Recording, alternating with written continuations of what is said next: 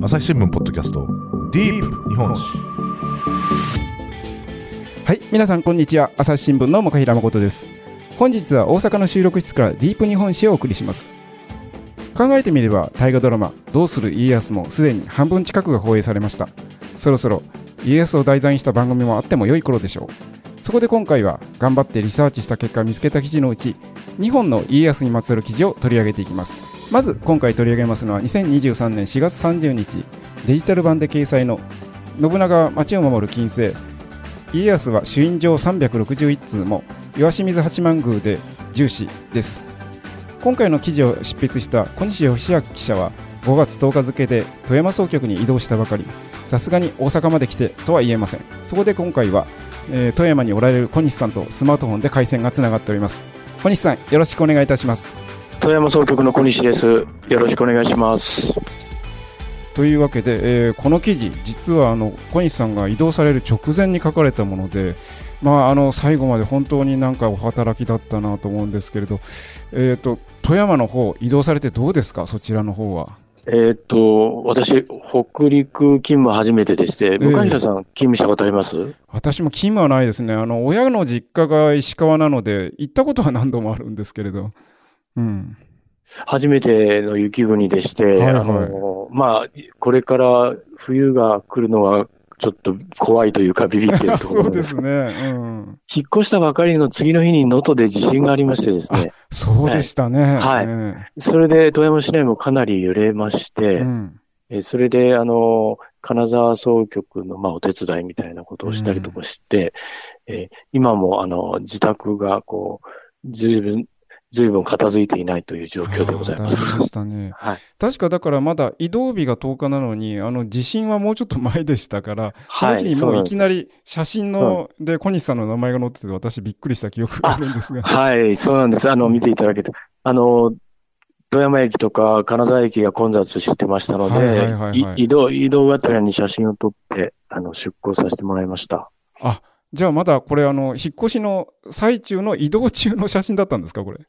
あ、いえいえ、あの、荷物を入れた次の日だったので、それで、えー、富山から金沢の方へちょっと後方の応援というか、なるほど。そのために金沢総局に行くことになりまして、えー、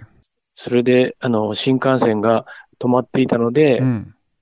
まあ、止まっている場面を写真撮ったりして、あと新幹線動くのを待って移動したということですね。大変でしたね、本当にいきなり最初から。はいそうなんです。あの、もちろんだから、被災地の皆さんはもう、あの、その後雨が降ったり大変だったと思うんですけど、うん、その、えー、富山市内とか金沢市内も何度もその後も余震がありまして、えなかなか気が抜けない状況が今も続いてるって感じです。まあ、その話もね、いずれお話伺わなきゃと思うんですけれど、まあ、本日はちょっと、あの、話が遡りまして、その、えー、宇治時代の最後に書かれた、あの、岩清水八幡宮のお話っていうことでございまして、えっ、ー、と、まあ、あのー、家康というのが、まあ、大河ドラマ今ちょうどやっておりますんで、その辺のところ、はい、あのー、まあ、あんまり近世がね、あんまり記事で取り上げられることがないので、まあ、そもそも岩清水八幡宮になんで家康、で、なんで、あの、岩清水八幡宮って、まあ、あの、近畿の人以外はあまりな耳慣れないかもしれないんで、はい、まず岩清水八幡宮とは何ぞやってあたりからお話伺いますか？はい。あの、岩清水八幡宮、これ読み方が難しいんですけど、これ石、うん、石の清水と書いて岩清水と読むんですけど、はいはいはいはい。あの、石ころの石ですね。あの、うん、ロックの岩じゃなくて、山、山の下に石を描く岩ではなく、石の清水、その、そういう清らかな水が湧いているのが境内にあるらしくて、うんうん、そこから取られた名前でして、うんうん、平安時代にですね、今の京都府八幡市の男山っていう、あの、140メーターぐらいの高さの小高い山に、えー、建てられました。ほうほうほう。それで、これは八幡山でして、八幡神社でして、その、一番八幡神社の大元親分がですね、大分県の宇佐八幡宮というところ、宇佐神社というところがありまして、うんうん、そこに、えー、っと、奈良のお坊さんがお参りに行った時になんかこう、告げを受けてですね、それで、えー、その、都に近い男山のところに、私、神さんが行って、あの、国家を守るっていうようなお告げを受けて、うん。それで、えーここにできたそうです。つまり、その、京都府八幡市なんですけど、うんうんちょうど京都市のですね、あの、南、西、南西にあたりまして、はいはい。平安京を南の後ろの方から守るうん。裏鬼門というらしいんですけど、うんうんそういったあの、鬼門を封じるといううんうん悪悪いものが都に入ってこないように封じるという役割もあって、ええ都を守るということを、あの、こうずっと、えー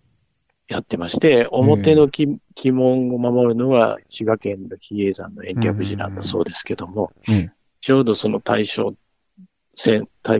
対象にあるようなところにあります。はい。はい、大阪府枚方市などとも接してまして、うん。参拝するお客様も大阪の方がかなり多いです。今は、うん。あの、どういったご利益のっていうことになってるんですか？あの、やはりそういう厄除けということが多いのと、あと、あの、弓矢の神様と呼ばれてましうんて、うん。その、戦の神様っていうか、勝利の神様、必勝とかですね、祈願。。そういったものの、がご利益があるとされています。うん。ですので、その、あの、厄除けでこう授けてもらうものなんかも、そういった、あの、浜屋に似てるんですけど、ここで、ここでは御神矢という、神の矢っていうんですけど、そういう、んあの、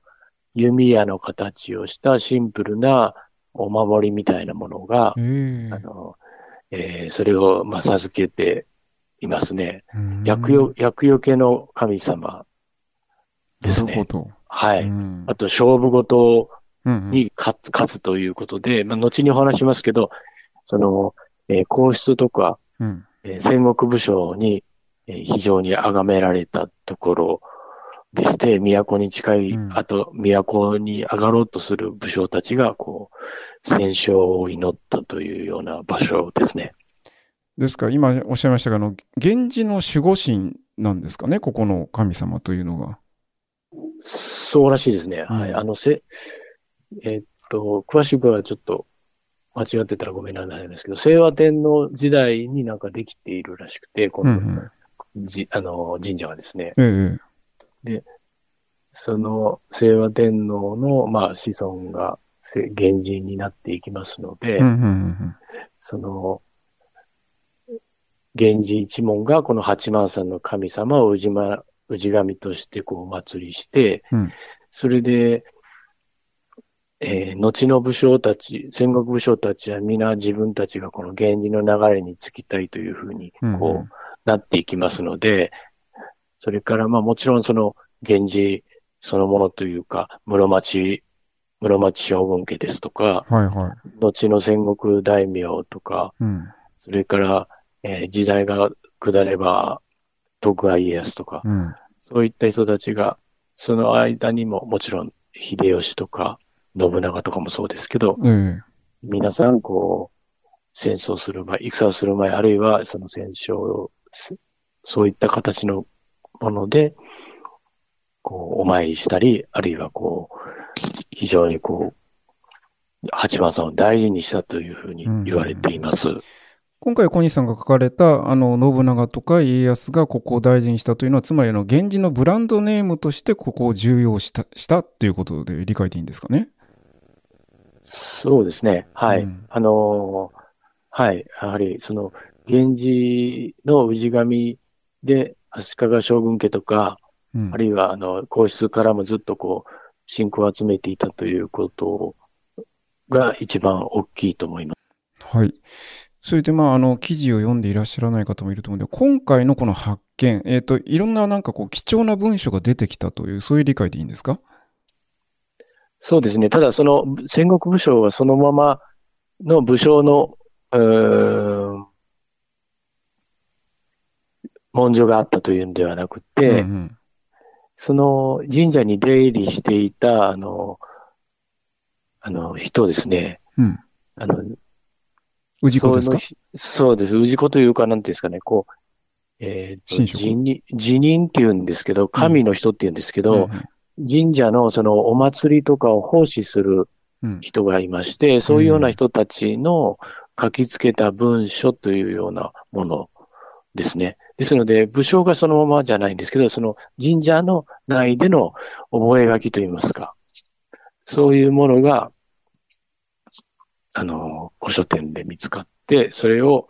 えー地元の収集家、この方も辞任なんだそうですけど、そういう、えー八幡宮とゆかりのある人が八幡宮に寄贈して、それで専門家で調べたら、あの、貴重なものであるということが分かったということです。つまり、あの、岩清水八幡宮の中で見つかったのではなくて、古書店で見つかった。そうですね。うんはい。。で、それが、あの、ゆかりがあるのが、あの、岩清水八幡であるっていうのが、中身を調べていくことで分かったってことなんですね。そうですね。あの、これは岩清水ものだっていうことを、その、見つけた人も分かったということで、その、八幡宮に帰宅して調べてもらっていて、それで正式に、えー奉納されたということですね。あじ割と、しうんはい。調べたのは、じゃあ岩清水八幡宮の方で調べたということですね。そうです。はい。岩清水八幡宮の神職や、あと、歴史学者で作るうん。岩清水八幡宮研究所っていう、あの、研究機関みたいなものを作っていましへて、えそこでその、岩清水八幡宮に伝わる文化財とかですね、貴重な古文書なんかの、あの、保存とか分析をしているんですね。でそこで、こう、今回、あの、分かったということで、あの、発表がありました。えっ、と、小西さん、これ書かれた記事によると、一人の筆跡ということなんですけど、誰か、あの、ね一人の方が覚書的に書かれていたものが冊子化されて見つかったということなんですか？そうですね。はい。あの、誰が書いてるかっていうことは、あの、名前がないんですけど、あの、歴史学者によると一人の筆跡であろうというふうに言ってまして、その、えー江戸末期の、その、年号なんかが出てくるのを見ると、江戸末期のものじゃないかということですね。ああただ、あの、江戸末期のものであるにもかかわらず、えー信長とか家康が出てくるっていうのは、これどうしたことなんでしょう？おそらくその、なんていうんですか、こう、八幡神社で。八幡宮、八幡さんで、こう、伝えられて、こう、引き継がれてきたものも書き継がれてるんだと思うんです。書き付けられてる。ああ、なるほど。ほうほうはい。あ、もちろん、だから自分、分が生き、生きてる前ですけどね、生まれる前の話ですけど、なんかこう、由来とか、そういう形で、あの、そうだと思うんですねはい。じゃあ、まあ、あの、こうこういう行事をやる理由は、あの、過去にこういうことがあったからだ、みたいな、そんな書き方なんですかね、おそらくは何か。はい。うん。で結構、その、実際の年中行事はこういうふうにやるとかですね、うんうんうんうん。祭礼とか、手紙の書き方とか、うん。あるいはその、役職の中身とかですね、うんうん結構細かく雑多なこと、雑多というか、あうんの、実利的なこともいっぱい書かれているらしくて、うん。その中に、そう、あの、こういった戦力武将から、えー、朱印状なり、金税というものがたくさんもらったということを書かれてるんですね。それはいずれもその、その当時の有力な戦国武将から、八幡さんのある八幡が守られていた、お墨付きを受けられていたということを、まあ、示すものだということです。ああ。ディープ日本史。私は朝日新聞歩きき人工音声が伝える速報ニュースのポッドキャストです。通勤中でもお料理中でも運動中でも趣味の作業中でも何かしながら最新のニュースをフォローできます。あなたの知りたいニュースどこででも。朝日新聞歩きき。たった数分で今日のニュースをまとめ聞き。で、ここに書かれていたその由来的なお話というのは、あの、八清水八幡宮の方には伝わっていなかったことも多いわけですか？そこは、あのー金税とか朱印所っていうのは別に、あの、他にも、えーそのもの原本というか重要文化財なものもありますので、はいはいはいはい。全部が伝わっていなかったということではなく、む、むしろその、なんていうんですか？今で言うと、原本じゃなくて事務職員がいろいろ引き継ぎとかでか書き付けていたものの結構たくさんの種類のものの分厚いものが見つかったという、そういう感じのものですね。えーっと、だからつまりその中でもえ極めて重要なものとかはあの神社にもあったけれど、その全体像がわからなかったので、いわゆるその事務職員の人があの書き付けてたメモから、あの、わからなくなってた全体のイメージみたいなのがつかめるようになったって、そういうことですか？おそらくそんなようなことだと思います。うんその、あの、この文書については、だから戦国武将が発行したものではなくて、それの写しとか、その写しみたいな、あの、今だったらコピー簡単に取れますけど、はいはいはいコピーではなく書き写しみたいな内容ですね。そういうものが、えー主になっていますので、えーまあ、なんていうんですか、これだけ、えー自分たちのそのところは、こう、土地がきちっとこう保証されているっていうようなことを、まあ、こう引き継ぐような意味合いがあったのかもしれませんね。うんあいわゆる、あのー自分の後任の人に引き継ぐだけの引き継ぎ書みたいな、そういうイメージもあったってことなんでしあったょうかね。んじゃないかなと思います。うんうんうんうんはい、142枚って結構な分量ですよね、なんかこう。そうなんですよ。あの、サイズ自体は比較的小さいんですけど、ん分厚くは閉じというか、閉じてありまして、ええあの、こう、分厚いメモ帳みたいな感じですねう。んうんうんうんうんだから割となんかもうもっとあのくちゅくちゅっとしたメモかなと思いきや結構端正な字で綺麗に書かれている。そうなんです。うん割と、あの、字がううまいというか、今の我々現代の人間でもある程度読めるよ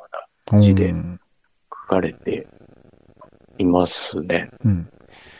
えっ、と、なんか、小西さんかあの書かれた記事のデジタルの方を見ますと、なんかその、えー一番最初に写真で、あの、この、えー冊子になったものの金星とかっつって、なんかこう、淡々と書かれてて、確かにこれね、あの、割と読みやすい字体ですよね、これ。そうなんです。で、当時はですねうん、金税って言ったらしい、濁ったらしいんです。あ、濁ったんですか？はいはいはい。それで、あの、金税というのはですね、うん。こう、大体3箇条ぐらいで、あの、こう、軍勢は狼藉、乱暴を働かざることとかですね、うんうんうんうん。あの、あとは、こう、あの、しっかりと、こう、検知をすべしとか、あるいは何とかす、っていうふうに、こう、まあ、3箇条ぐらい禁止事項を、うんうん。えーこう、なんですか、こう、お触れに出すっていうもので、うん。その、そういう禁止をすることで、その土地を戦国武将が守ってうんあげるという、代わりに、まあ、あの、俺の言うこと聞けよというような、な。そういった意味合いがうんあるそうです。うーん。えっ、と、何でしたっけ？あの、本領安堵でしたっけ？なんか、そういう、あの、えー進化になる代わりに、あの、自分が支配している土地の、まあ言ったら、こう、お墨付きを与えるみたいな、そういう主従関係ですよね。そうですね。お墨付きを与える代わりに、まあ、そうですね。あの、そういうことだと思います。うんえっ、と、で、いくつか写真も載っているんですが、その、今回かん、あの、家康ので、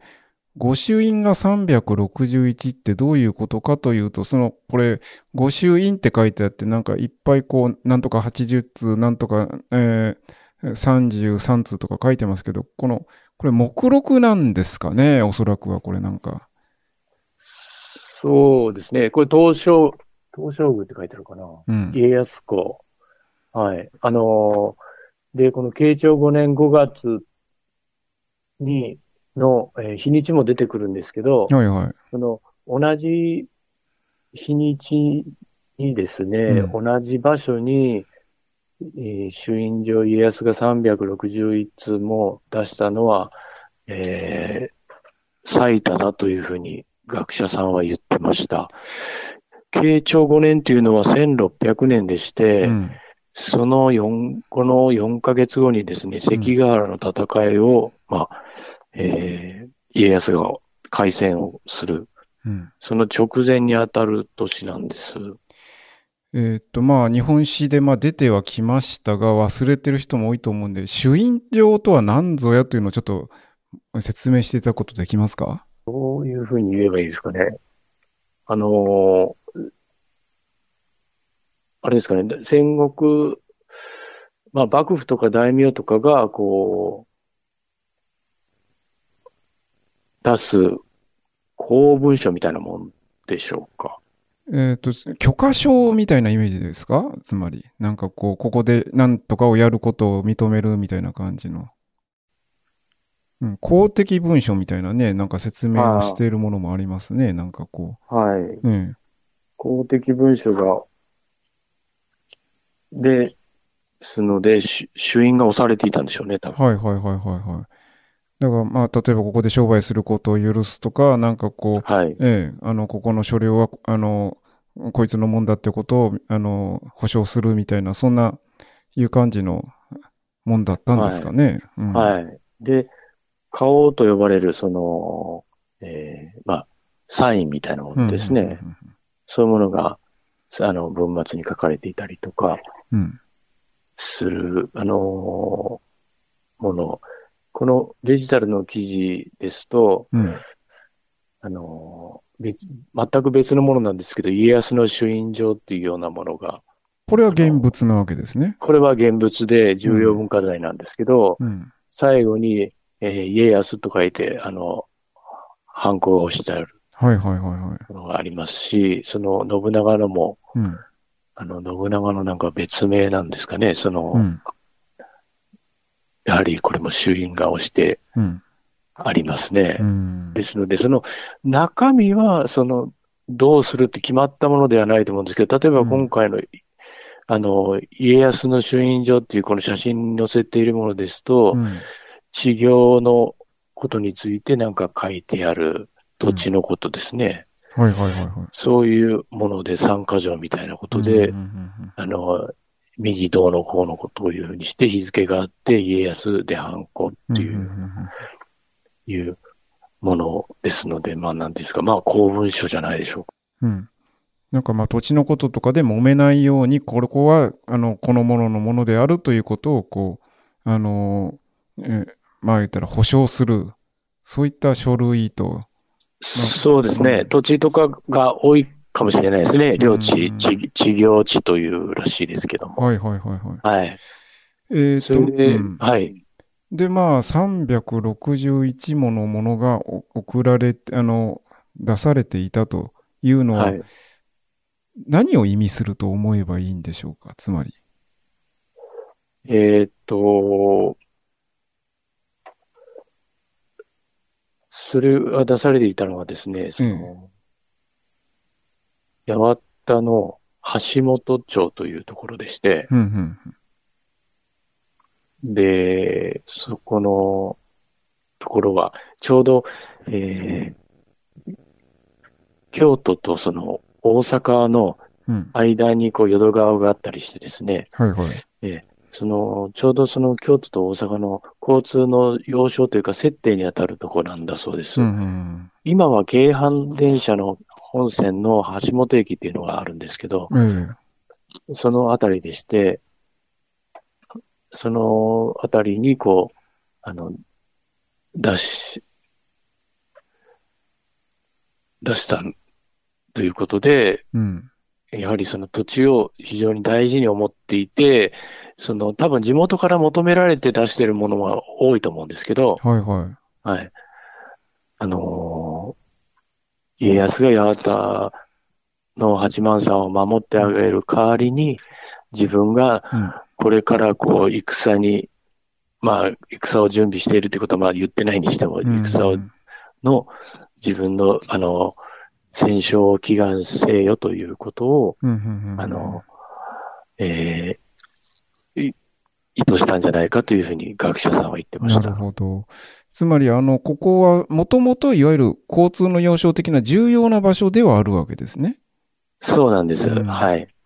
だからそこで、まあ、そもそもだから重要なところだから、あの、土地争いとかでも揉めやすいということで、まあ、あの、どうでもいいところだったらほっとくかもしれないけれど、まあ、あの、重要な場所であり、自分たちとしても、こう、なんかこの、そこのお墨付きが欲しいということになると、じゃあ、あの、えー祈ってもらってブランドイメージをいただく代わりに、あの、その辺の、まあ言ったら、ち最低みたいな、あの、仲裁みたいなことはやるよっていうことだったんですかね、おそらくは。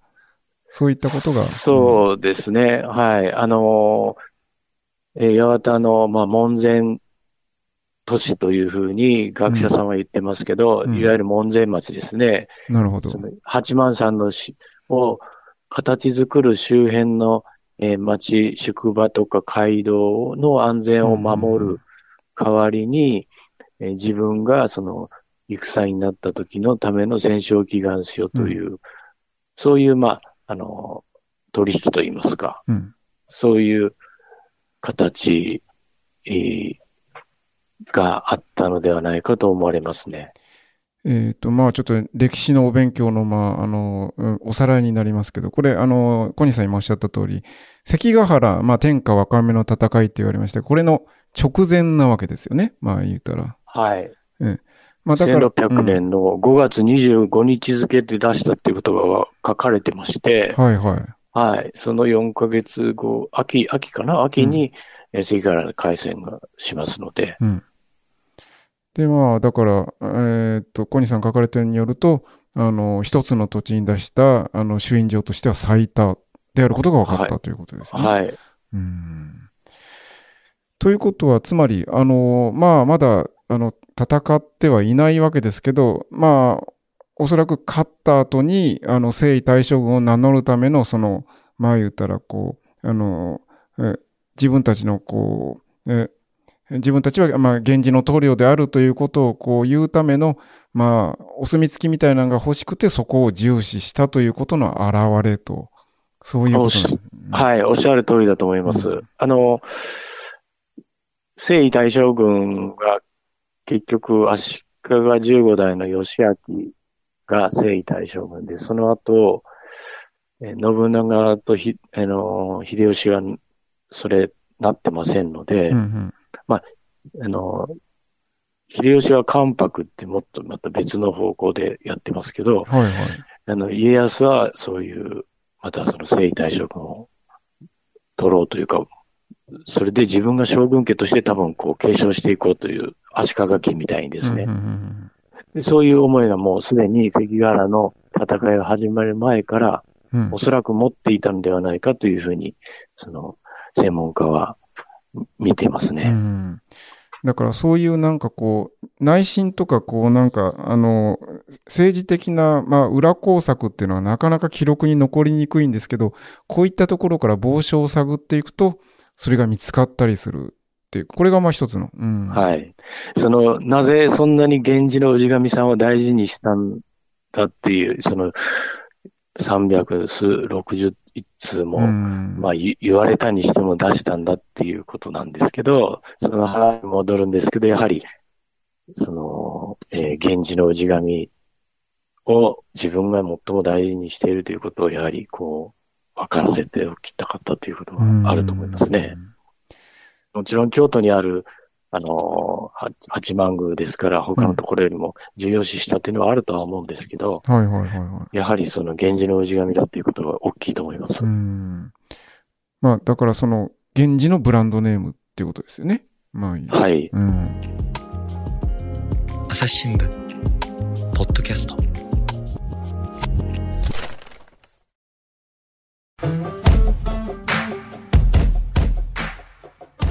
朝日新聞ポッドキャストディープ日本史。話はつきませんが今回はここまで。残りは次回お送りします。家康が天下を取るためにこだわった征夷大将軍の座。武士を束ねる肩書きとして大きな威力があることは鎌倉室町時代の洗礼で証明されています。しかし信長も秀吉もそこには手が届かず武力だけではどうにもならないことは家康も分かっていたことでしょう。そのために活用したソフトパワーが源氏の氏神として知られる岩清水八幡宮だったのかもしれません次回は知られざる岩清水八幡宮の多様な顔に迫っていきます最後まで聞いてくださりありがとうございました今後も番組を続けるためぜひお力添えくださいご使用のアプリから番組のフォローレビューをお願いしますまたご意見やご質問も募集しています。お便りフォームへツイートでお寄せください。朝日新聞ポッドキャスト、朝日新聞の向平誠がお送りしました。それではまた次回お会いしましょう。